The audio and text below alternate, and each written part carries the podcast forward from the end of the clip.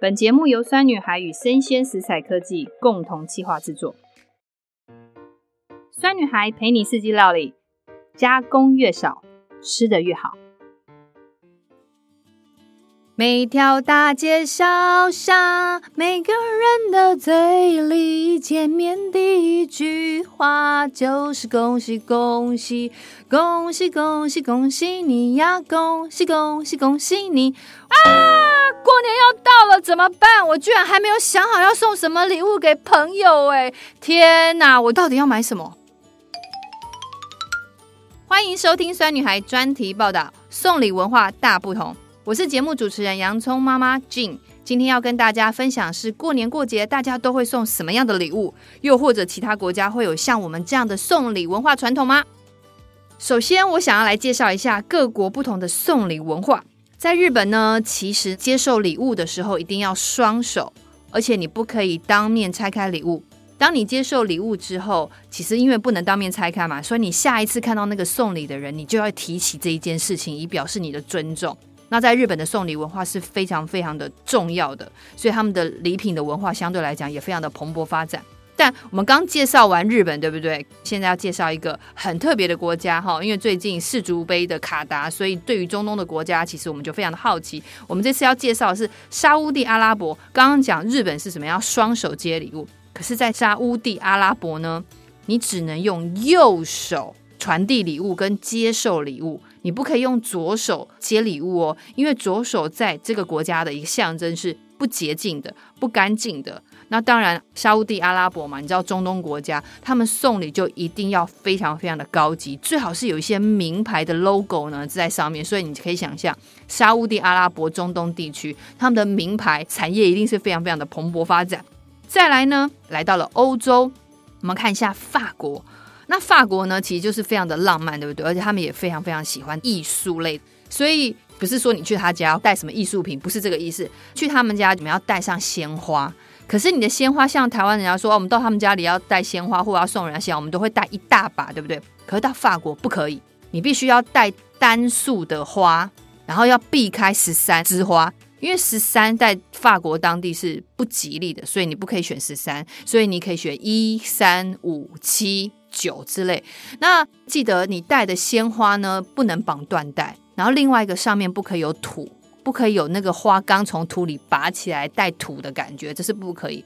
那鲜花很多种，你要选什么？不可以选黄色的，也不可以选菊花，因为黄色跟菊花都有一种丧礼的感觉，所以就代表不吉祥的意思。所以你可以带鲜花，可是你要记得要奇数。然后不要十三，然后不能带土，也不能有断带，那你就会带上鲜花。其实他们当地的人就非常非常的喜欢。然后接下来呢，哦，我们刚刚讲到了法国，就一定会提美国，对不对？因为美国这个国家文化，大家会想知道它是什么样。那美国其实反而很惊讶哦，他们非常的务实跟简单。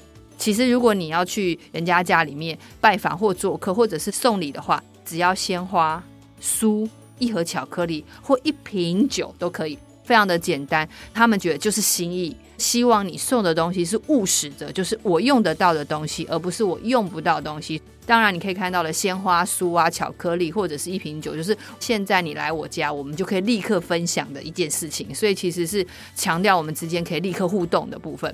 然后接下来我们最后介绍一个，就是韩国。因为我们刚刚讲了日本，日本是非常重视送礼文化。可是韩国呢，其实他们没有所谓什么送礼，只是说，比如说他们像每年的新年的时候啊，大部分就是我到你家，我带饭菜去，我带一道菜去，然后或者是我家里自己做的泡菜之类，所以也没有所谓的什么送礼。可是他们强调就是，你来我家，我们就是一起玩游戏，然后我们一起庆祝。比较简单的强调，是人与人之间真正的相处。那至于是不是要送什么礼物、什么形式呢？在韩国其实并没有这么的重视。好，这个是我们介绍完了，所以大家可以看到非常非常的有趣哦。我们刚刚介绍完全世界各地的送礼文化，接下来呢，我们要看一下台湾的送礼文化是什么。台湾的送礼文化呢，其实就分北部跟南部嘛。我们有看一些网络上面的调查，跟大家分享。北部呢，大部分都是走一个华丽精致的风格，礼盒外面的包装要非常非常的精致跟漂亮。像什么法式小点啊，或者是这几年很流行的草莓大福，还有你会发觉到了这几年特别明显，就是各式各样的饭店都有做联名的年节礼盒，当然是包装都非常非常的精致。那南部呢，在送礼部分来讲，他们就会强调好吃跟有在地特色。好，那比如说像有人就会说他会送肉干，诶肉干不错啊，我收到就会觉得，哎，这是哪里的肉干？他就说它来自于哪里，非常非常的有名哦，它是排队名店。那我们很意外的，居然查到南部人也有在送一个叫做咸麻糬，这个麻糬里面就是包肉丝，然后还有包笋干之类的。那你可以想象嘛，就是马吉都要吃甜了，忽然你吃到一个咸麻糬，你会不会很惊艳？还有茶砖，哈，比如说像普洱茶那种茶砖，然后非常非常具有年份的。然后送出去就会觉得哎，很有特色。那我觉得其实南部人求的是一个好吃跟实用上面的记忆点。那台北人呢，或者是北部人，就是强调一个当下看到那个包装就是哇，好美丽。那当然我们刚刚讲完北部跟南部的送礼差异之外，还有年纪也有关系哦。如果你送长辈的话，其实你会哦桂格养生麦片之类的，或者是鸡精之类。好，这就是送长辈就会强调什么养生嘛。那如果相较一般的年轻人，现在送礼哈，其实大部分就是比较考量漂亮、时尚，然后有点创新，就是要有一点点特色。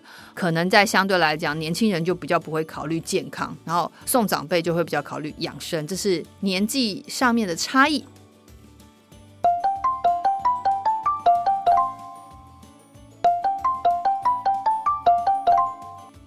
你好，我是酸女孩团队的洋葱妈妈。我们想要问你哦，就是要过年了，那你自己有没有去拜访亲朋好友家的时候，你会不会送礼？如果有参加聚会的话，会有了。那如果你有那种去参加聚会的时候，你会想要送什么礼物？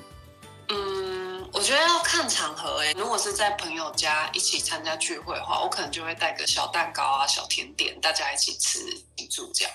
嗯。那你在选小蛋糕、小甜点的时候，你会思考什么事情？就是为什么要做这个小蛋糕？就是说蛋糕、甜点有很多种，那你为什么要选这个？你在选择上面是有没有什么判断？选择的方向当然就是一定要应景啊，就是符合那个节日，然后跟当然就是要好吃，然后也不会让大家就是吃得太有负担的。嗯，所以你会强调不要太有负担，所以其实就是你会希望说这个饼干也是符合。健康意识嘛，对不对？嗯嗯嗯，也是符合健康意识。好，OK，谢谢你哦，好，好，拜拜，拜拜。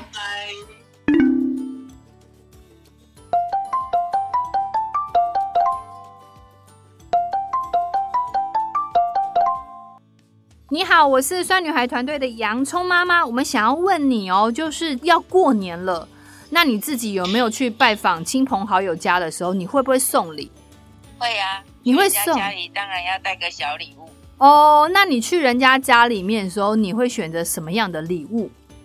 如果是年节的话，首选应该就是吃的，然后最好是健康的，因为大家一起团圆的时候会吃吃喝喝嘛。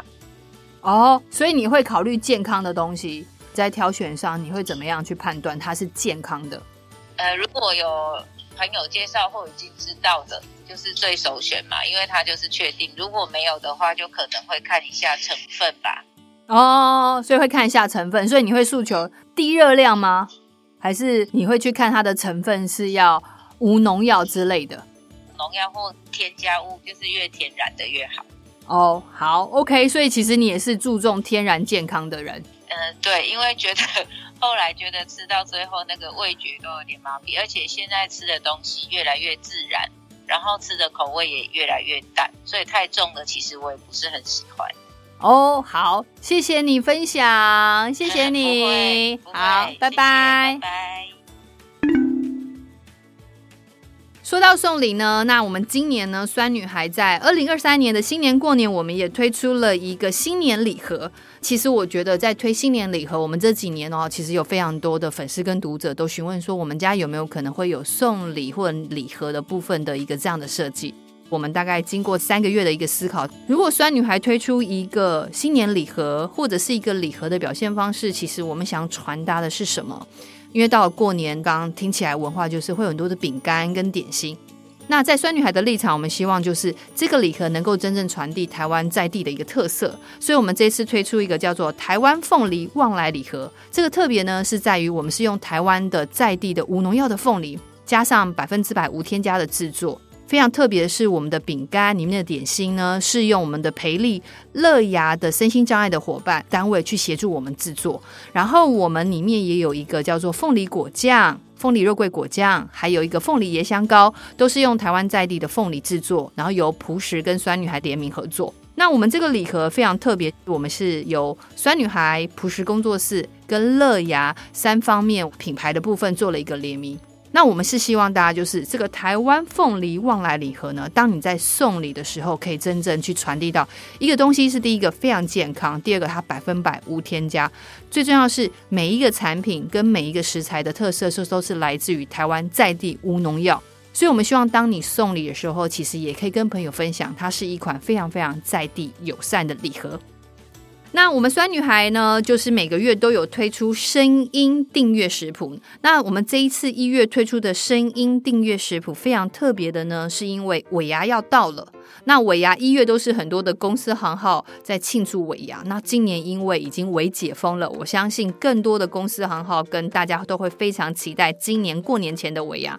那当然，在尾牙里面呢，一定会吃两道菜，一个是挂包，一个是润饼。我觉得。呃，润饼非常有特色的是在于，其实你可能要准备，就一般传统的润饼，你可能要准备很多的食材，会要烫很多的青菜。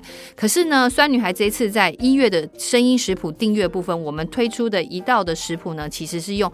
非常非常简单的一个优格跟鸡胸肉就可以做的一个润饼，我们把这个润饼去呈现一个中东的风味，然后吃起来更清爽。最重要的是，你今天呢，如果没有吃到尾牙，或者是没有机会吃到尾牙，你可以在家里一样跟家人享用。然后食材的准备都非常非常的简单，其实制作这一道润饼只要十五分钟就可以完成。希望大家会喜欢，希望各位喜欢今天的专题，送礼文化大不同。如果你喜欢这样形式的专题，也请你不吝啬的留言给我们，并给我们五星好评支持。